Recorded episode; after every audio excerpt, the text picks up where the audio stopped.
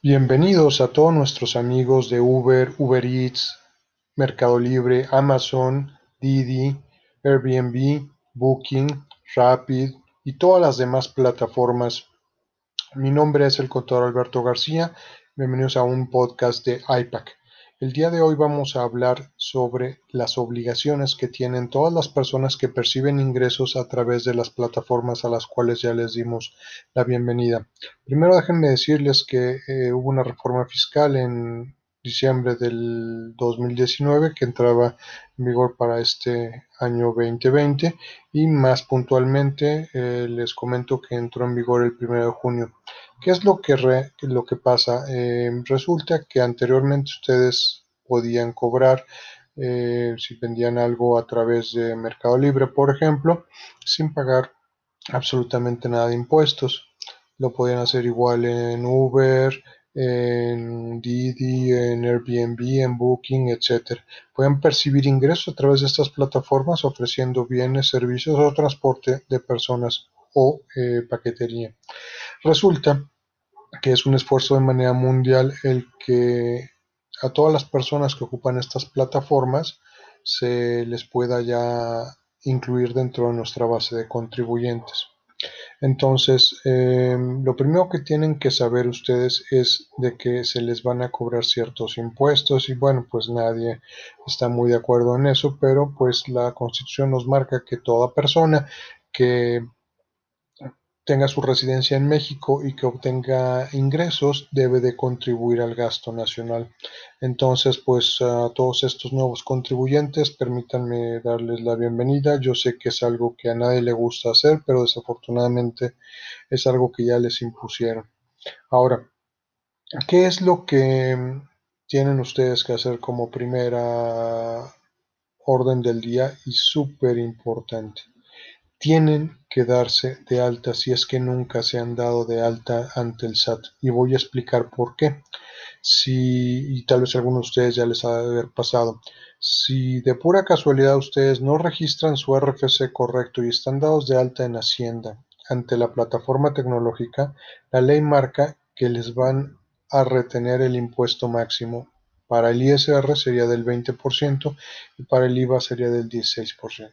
Pero si ustedes por el simple hecho de estar dados de alta en Hacienda y darle a la plataforma su RFC completo y, algunos otros em, datos como podría ser su CUP, su domicilio, su clave interbancaria, entonces les va a permitir a ustedes que nada más les descuenten la mitad del IVA, o sea, el 8% y para el ISR pudiera ser en el orden desde el medio por ciento hasta máximo el 10%, dependiendo de los ingresos que tengan. Entonces, esa es nuestra primera recomendación, darse de alta ante el SAT y si no saben cómo hacerlo, por favor pídanos ayuda, con gusto les podemos hacer el trámite.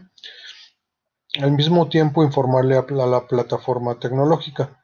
lo segundo que tienen que hacer también es muy importante si ustedes ya están dados de alta ante Hacienda, em, lo que tienen que hacer es avisarle al SAT de que van a percibir ingresos a través de alguna plataforma tecnológica, ya sea Airbnb, etc. Y para esto tienen que hacer un aviso que se hace a través de un aviso de aclaración, un caso de aclaración que se mete a través del portal. Tenemos una guía práctica que les podemos eh, facilitar es totalmente gratuita, nada más por favor pídanosla. Cuando van a meter esta guía tienen que tomar una decisión y lo van a hacer en base a los ingresos que ustedes hayan percibido en los últimos 12 meses o que piensan recibir en los próximos 12 meses.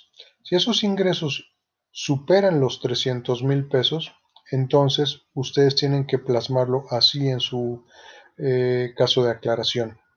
En el dado caso que no, la autoridad se nos plantea un beneficio muy importante que es para aquellas personas cuyos ingresos sean menores de 300 mil pesos y así lo indiquen en ese caso de aclaración que optan porque sus impuestos que les retenga la plataforma sea un impuesto definitivo, pues entonces ya se van a olvidar de absolutamente todo, ya no van a tener que hacer pagos provisionales.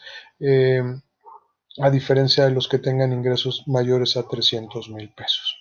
Ok, entonces para el siguiente punto que tenemos, que es cuáles son sus obligaciones a las cuales tienen ustedes que hacer, obviamente, es darse de alta ante el SAT, meter ese aviso informando al SAT que perciben ingresos a través de plataformas tecnológicas, expedir para quien así lo pida un CFDI y hay muchas maneras. Haremos otros podcasts dándoles un poco más de información sobre cómo hacer la factura y si no, de todas maneras, pregúntenos, estamos para poderlos apoyar.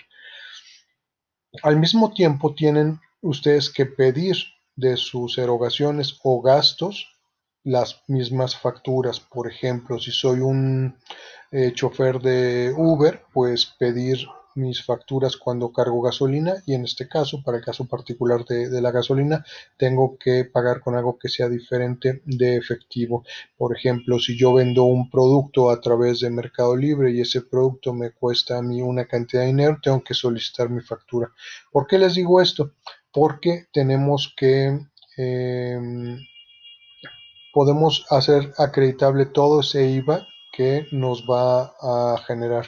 Si bien no van a tener las deducciones, desafortunadamente, como la tasa que están pagando es subsidiada, les voy a poner el ejemplo, para cualquier persona que tiene sueldos, salarios, eh, puede estar sujeto a una tasa que va desde el 0% hasta el 35%. En el caso de plataformas tecnológicas, la mm, tasa mínima es del medio por ciento y la máxima es del 10%. Entonces, como pueden ver, es este, una eh, tasa subsidiada y por lo tanto no tenemos este, erogaciones. Ahora, quiero hacerles otro comentario. Tenemos muchas preguntas eh, volando en Internet sobre si al percibir ingresos a través de plataformas tecnológicas, yo puedo estar percibiendo algún tipo de ingresos. Por ejemplo, si yo tengo sueldos salarios ¿Puedo también tener un Uber? La respuesta es obviamente sí. Si yo tengo un pequeño negocio de, cafetería y yo estoy dado de alta el día de hoy como régimen de corporación fiscal y tengo ingresos también a través de Rapid porque me piden eh, comida a domicilio, entonces también puedo estar tributando en régimen de corporación fiscal y tener ingresos de plataformas tecnológicas. Por así decirlo, plataformas tecnológicas es como un pequeño parche que puso la autoridad para grabar este tipo de ingresos sin que por ende eh, los demás actividades o ingresos se, mm, eh, se vean afectados. Inclusive, no sé, puedo ser doctor, percibir ingresos de una cirugía, de honorarios médicos, etcétera, y pues puedo tener una casa que rento por Airbnb y bueno, pues tendré que presentar una declaración por mis ingresos como doctor y otra declaración por mis ingresos de plataformas tecnológicas. Esperemos que esto le resuelva algunas dudas, eh, queremos que sea breve, que lo puedan echar una ojeada rápidamente y no sin antes recordarles que para cualquier duda que tengan por favor acudan a nosotros estamos obviamente para poderlos ayudar sabemos que es un régimen nuevo que crea muchas dudas y el chiste es de que tengan alguien que se las pueda se las pueda resolver. Les pido de favor que vean nuestra página, nuestro fanpage, que nos den like, que nos sigan para que tengan información sobre plataformas tecnológicas de manera actualizada. Voy a poner un ejemplo. Airbnb se ha negado a hacer las retenciones durante los últimos dos meses, tres meses, julio, agosto y lo que, perdón, junio, julio y agosto. Y pues no sabemos qué va a pasar. Para que los mantengamos informados, no se olviden de ver nuestras redes sociales. Gracias.